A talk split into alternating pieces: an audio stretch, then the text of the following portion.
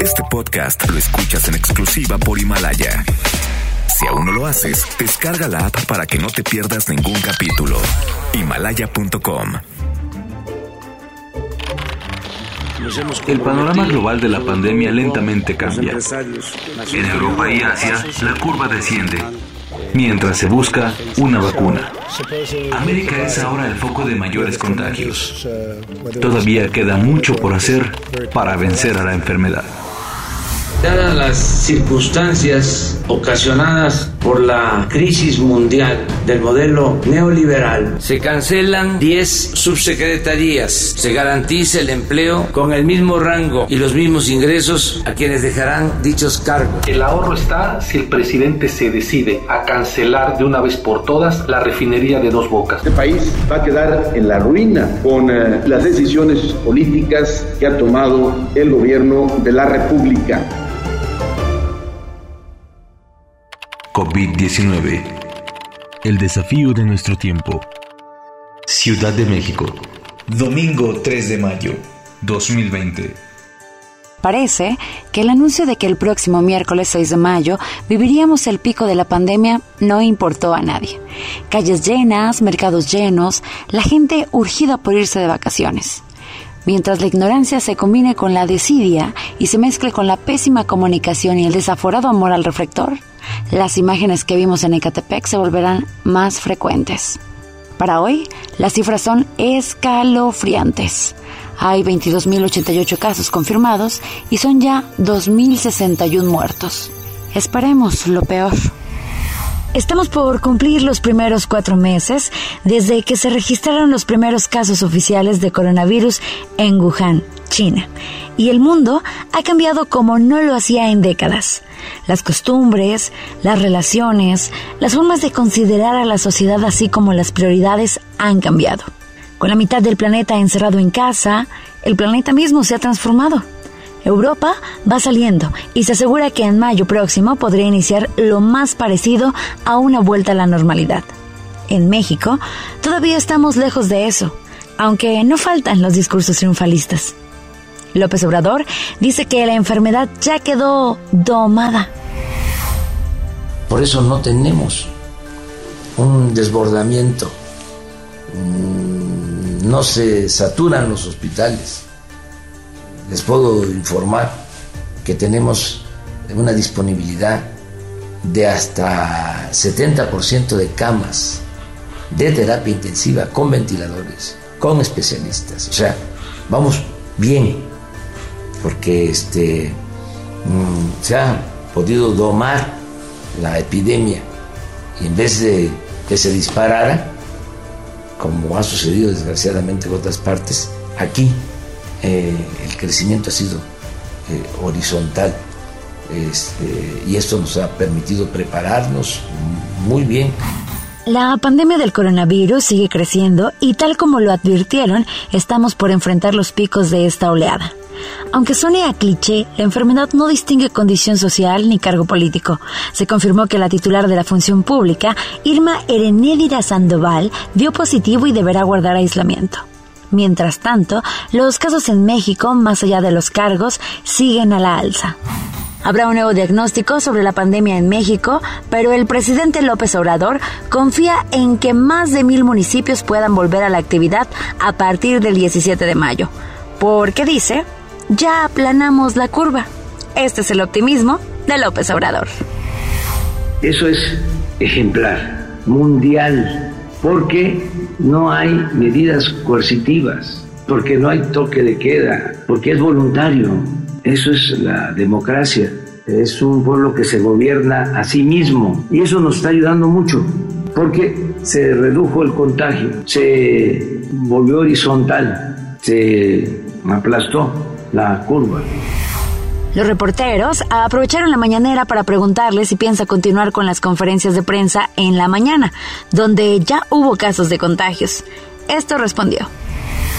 Yo me cuido, yo me cuido y estoy bien de salud, muy bien. Eh, me tomo mis pastillas, este, ah, ah, pues es que, como ustedes saben, a mí me dio un infarto y a partir de entonces yo tengo tratamiento médico. Yo creo que podemos seguir así, si nos cuidamos. Y si vemos que no debe de seguirse haciendo la conferencia de esta manera, lo que podemos hacer es reducir el número, ya o rotarnos. Ayuden ustedes a ver las opciones, las alternativas. No me pongo el cubrebocas porque no eh, me lo recomienda este Hugo. Lo más relevante del día. Hoy vamos a platicar sobre lo que se hace hasta el momento para entender lo que es el coronavirus y así derrotarlo de manera más eficaz. Aunque se trata de un virus respiratorio y los pulmones son el principal foco en el que se produce el daño, cada vez más pruebas apuntan a que se trata de un virus que ataca en diversas partes del cuerpo y que su paso comienza en las paredes de los vasos sanguíneos. Los expertos coinciden que no se trata de una neumonía más, sino de un virus capaz de generar un ataque sistémico y global que a menudo avanza sin ser detectado. En ese sentido, la visión del coronavirus está cambiando de manera acelerada. El COVID-19 es una enfermedad nueva y por ello los médicos han estado luchando por intentar comprender cuál puede ser el mejor tratamiento. Sabemos que este nuevo coronavirus daña los pulmones, pero exactamente cómo. ¿Será muy diferente de lo que pasa con la influenza u otras infecciones virales? Algunos expertos como el Dr. Humanpur médico del hospital Mount Sinai, Beth Israel en Nueva York, plantean que el virus puede infectar no solo los pulmones, sino también el corazón, los riñones o incluso el cerebro, formando coágulos en todos estos órganos. Los patólogos también están comenzando a descubrir nuevos aspectos de cómo el COVID daña al cuerpo al analizar los órganos de las personas que fallecieron por el nuevo coronavirus. En un estudio realizado por un grupo de médicos en el norte de Italia, en el que analizaron los pulmones de 38 personas que fallecieron por COVID-19, encontraron la presencia de trombos en las pequeñas arterias de los pulmones y no una obstrucción en los alvéolos como inicialmente se pensaba. Por otro lado, un consorcio internacional de expertos de más de 30 hospitales se reunió para considerar el tema. Su conclusión no está claro exactamente por qué, pero los pacientes con coronavirus pueden estar predispuestos a tener coágulos. Hay tres posibles razones por las que los especialistas creen que los pacientes con COVID-19 podrían estar teniendo un mayor riesgo para formar coágulos. El primero, que la mayoría de los que enferman gravemente tienen problemas médicos previos, como diabetes, enfermedades cardíacas o presión arterial alta. La segunda opción sería que la respuesta inmune del cuerpo ante el coronavirus puede promover per se a mayor coagulación. Y la tercera opción, que es la que aún están investigando, es si hay algo nuevo en el coronavirus que podría estar causando los coágulos. Se necesitan estudios para llegar al fondo de cuán común es la coagulación entre los pacientes con coronavirus y qué es lo que está causando estos coágulos. En este momento es difícil para los médicos establecer una fórmula mágica de tratamiento, pues podrían, por ejemplo, dar anticoagulantes a los pacientes para prevenir la formación de estos coágulos, pero deben actuar con cuidado, pues una dosis alta de los mismos podría hacer que el paciente sangrara excesivamente y muriera. A pesar de todas estas dificultades, esta nueva visión del coronavirus podría abrir la posibilidad a nuevos estudios y esperanzas de nuevos tratamientos para los pacientes. El bajo mundo del coronavirus. Hay pocas cosas en la vida más arregladas que una pelea del Canelo o una elección de Morena. Sin embargo, hasta nosotros nos sacamos de onda con eso que literalmente salió de la nada. Matthew McConaughey y el Canelo Álvarez lanzaron un mensaje juntos para que la gente use cubrebocas. Creemos, no le creen a López Gatel. Buenos días tardes y noches. Aquí Mateo Macanay con un mensaje para todos. Por favor, si vas a salir de casa, asegúrate de usar mascarilla. Por favor. Tengo un amigo, un campeón, que también tiene un mensaje para ti. Hola amigos, les hablo a su amigo Saúl El Canelo Álvarez.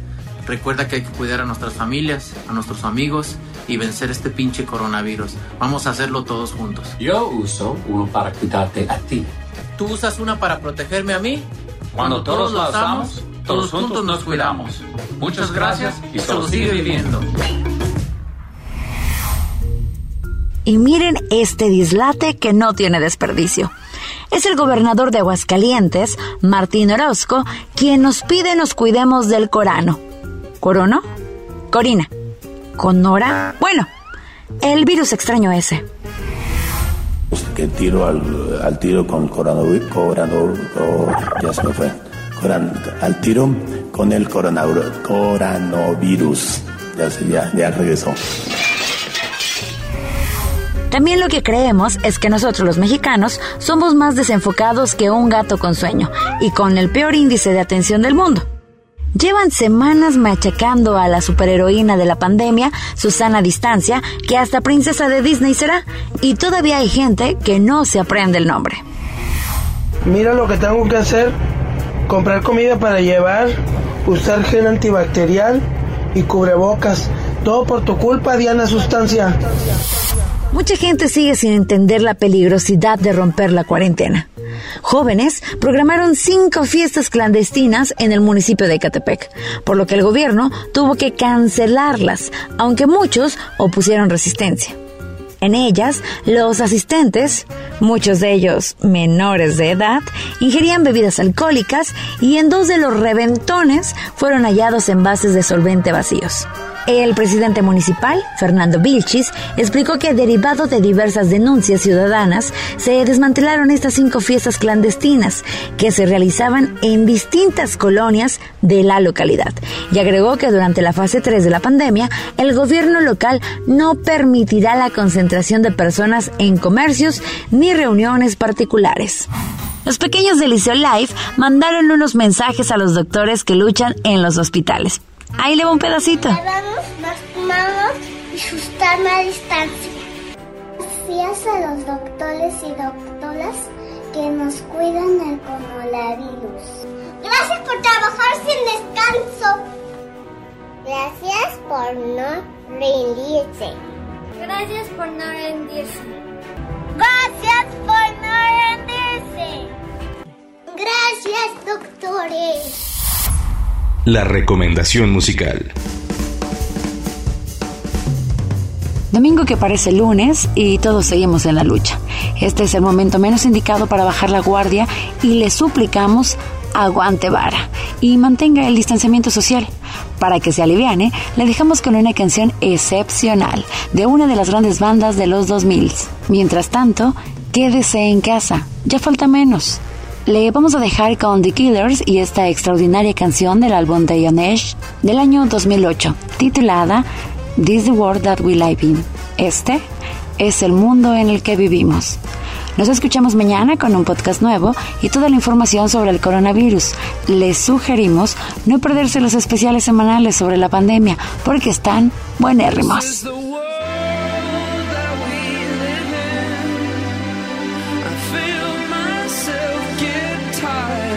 This is the world.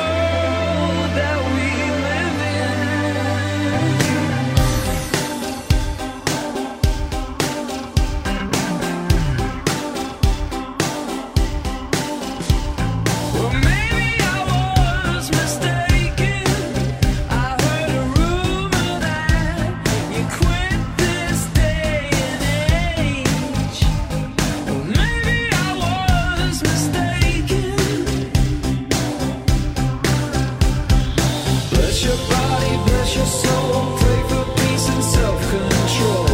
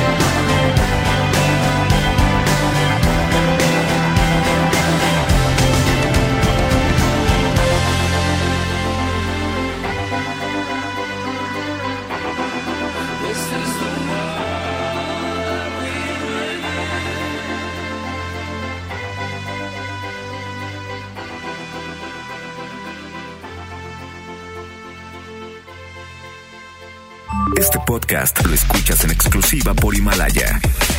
Si aún no lo haces, descarga la app para que no te pierdas ningún capítulo. Himalaya.com